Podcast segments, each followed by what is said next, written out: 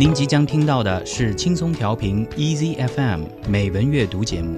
获取更多节目信息或收听更多美文阅读内容，请下载轻松调频 EZFM App，或访问轻松调频网站 c r i easy f m dot com。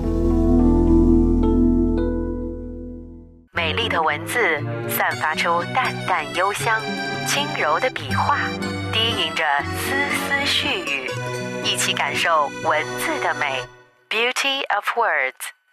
欢迎您继续收听轻松调频美文阅读 Moto Read，我是主持人沈听。下面让我们一起来感受 Beauty of Words。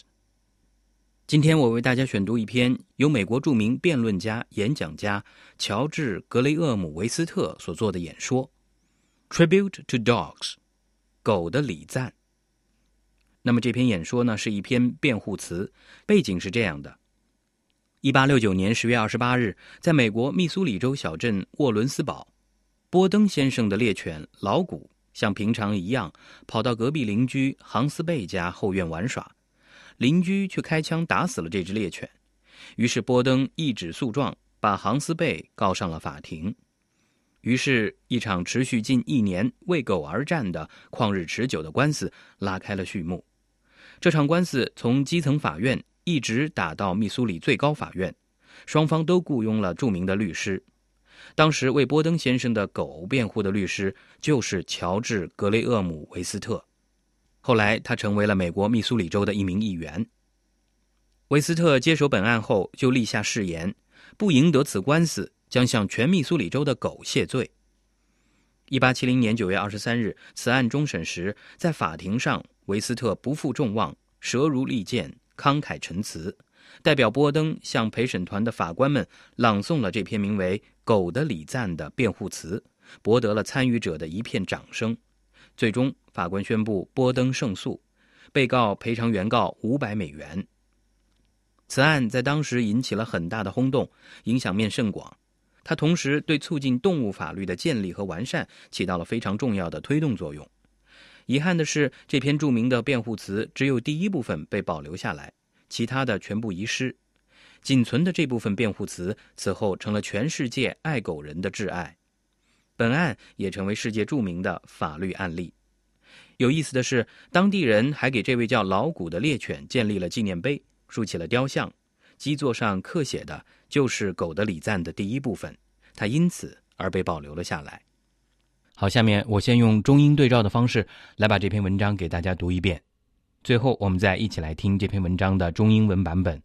中文版本由轻松调频的主持人小斐为您朗读，由贾丽萍翻译。Tribute to Dogs by George Graham Vest。狗的礼赞，乔治·格雷厄姆·维斯特。Gentlemen of the jury。The best friend a man has in the world may turn against him and become his enemy. 陪审团先生们，即便是最好的朋友，也会和自己反目成仇。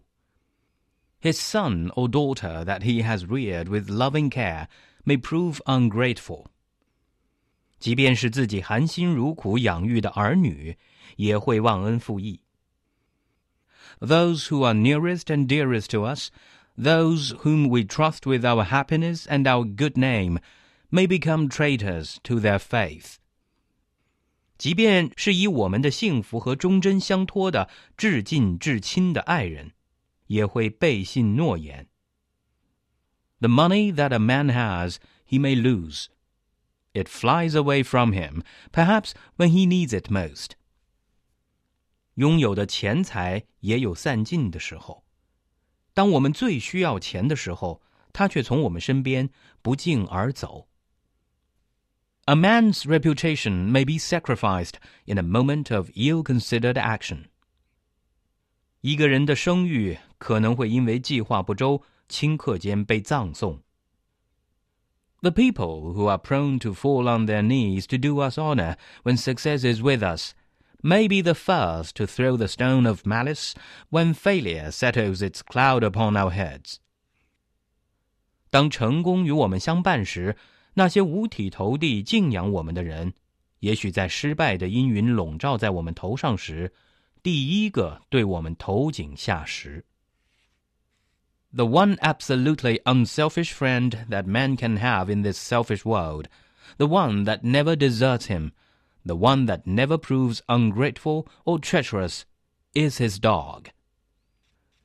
在这个自私自利的世界里，对人类绝对无私、不离不弃、感恩戴德、忠贞不渝的，就是他的狗了。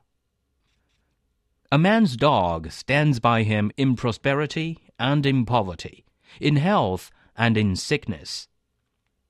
无论是贫贱富贵， 还是疾病健康，他都守在主人的身边。He will sleep on the cold ground where the wintry winds blow and the snow drives fiercely, if only he may be near his master's side. 只要有主人在身边，哪怕是寒风刺骨、大雪纷飞，他都会睡在冰冷的土地上。He will kiss the hand that has no food to offer. He will lick the wounds and sores that come in encounters with the roughness of the world. 他会亲吻没有食物可给的双手，他会用舌头舔去遭遇世界冷遇后带来的创伤和苦痛。He guards the sleep of his pauper master as if he were a prince。当沦为乞丐的主人熟睡时，他就守护在主人的身旁，如同王子一般。 When all other friends desert, he remains. 当所有的朋友都离他而去时，只有狗会留下来。When riches take wings and reputation falls to pieces, he is as constant in his love as the sun in its journey through the heavens. 当主人钱财散尽、一败涂地时，他对主人的爱如同日月青天， 亘古不变。if fortune drives the master forth, an outcast in the world, friendless and homeless, the faithful dog asks no higher privilege than that of accompanying him, to guard him against danger, to fight against his enemies. 如果命运对主人下逐客令，主人流落四方，没有朋友，无家可归，只有这条狗 忠心耿耿地陪伴着他。别无他求，为他站岗放哨，抵御危险，为他奋勇战斗，反抗敌人。And when the last scene of all comes, and death takes his master in its embrace, and his body is laid away in the cold ground, no matter if all other friends pursue their way, there by the graveside will the noble dog be found. 人生落幕时。主人与死亡拥抱，他的尸体被埋放在冰冷的地下。不管主人的朋友是否各寻他路，四处散去，坟墓前只见这条高贵的狗。His head between his paws, his eyes sad, but open in alert watchfulness, faithful and true even in death. 他的头趴在前爪之间。眼睛充满着悲伤，但仍然警觉地守卫着。就这样，忠贞不渝，直到死亡。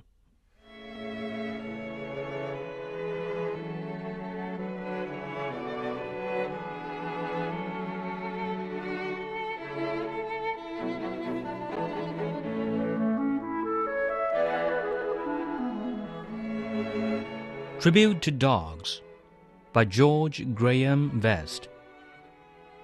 Gentlemen of the jury, the best friend a man has in the world may turn against him and become his enemy.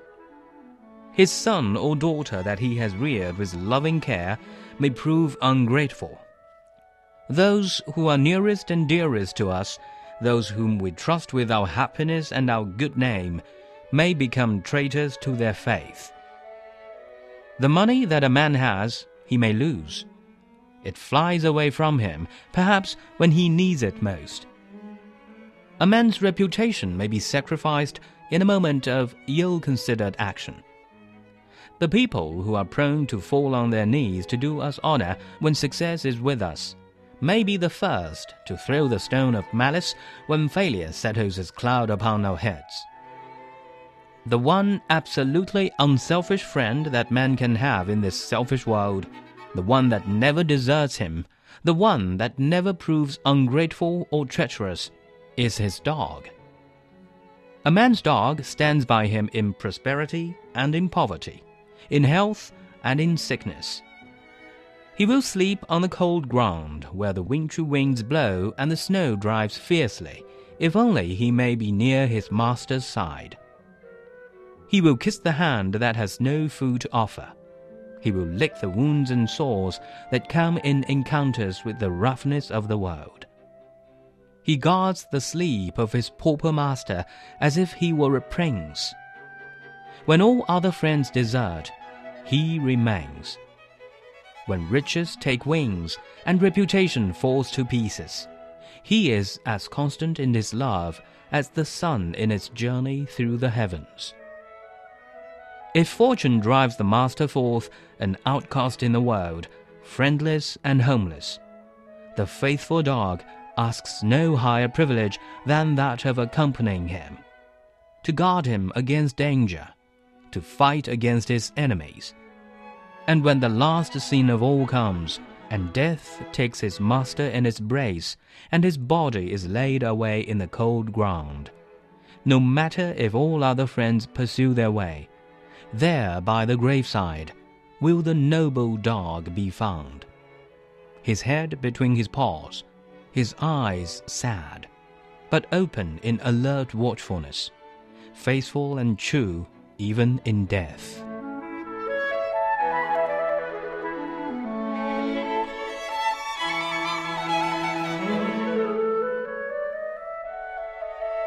狗的礼赞。 乔治·格雷厄姆·维斯特，陪审团先生们，即便是最好的朋友，也会和自己反目成仇；即便是自己含辛茹苦养育的儿女，也会忘恩负义；即便是与我们的幸福和忠贞相托的至近至亲的爱人，也会背信诺言。拥有的金钱也有散尽的时候。当我们最需要钱的时候，他却从我们身边不胫而走。一个人的声誉，可能会因为计划不周，顷刻间被葬送。当成功与我们相伴时，那些五体投地的敬仰我们的人，也许在失败的阴云笼罩在我们头上时，第一个对我们投井下石。在这个自私自利的世界里。对人类绝对无私、不离不弃、感恩戴德、忠贞不渝的，就是他的狗了。无论是贫贱富贵，还是疾病健康，它都守在主人的身边。只要有主人在身边，哪怕是寒风刺骨、大雪纷飞，它都会睡在冰冷的土地上。它会亲吻没有食物可给的双手。它会用舌头。舔去遭遇世界冷遇后带来的创伤和痛苦。当沦为乞丐的主人熟睡时，他就守护在主人的身旁，如同王子一般。当所有的朋友都离他而去时，只有狗会留下来。当主人钱财散尽、一败涂地时，他对主人的爱，如同日月青天，亘古不变。如果命运对主人下逐客令，主人流落四方，没有朋友，无家可归，只有这条狗，忠心耿耿地陪伴着他，为他站岗放哨，抵御危险，为他奋勇战斗，反抗敌人。人生落幕时，主人与死亡拥抱，他的尸体被埋放在冰冷的地下。不管主人的朋友是否各寻他路，四处散去，坟墓前只见这条高贵的狗。它的头趴在前爪之间，眼睛充满着悲伤，但仍然警觉地守卫着。就这样，忠贞不渝，直到死亡。Thank you.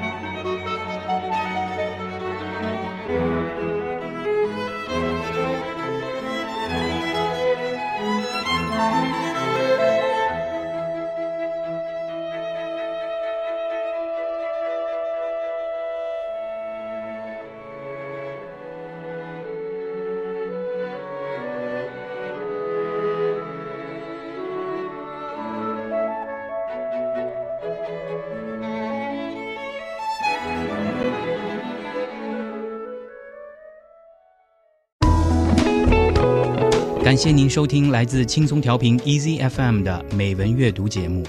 您可以下载轻松调频 Easy FM App，或访问轻松调频网站 crieasyfm.com 收听更多轻松调频精彩节目。您也可以关注轻松调频官方微博和微信，了解轻松调频动态，参与轻松调频活动。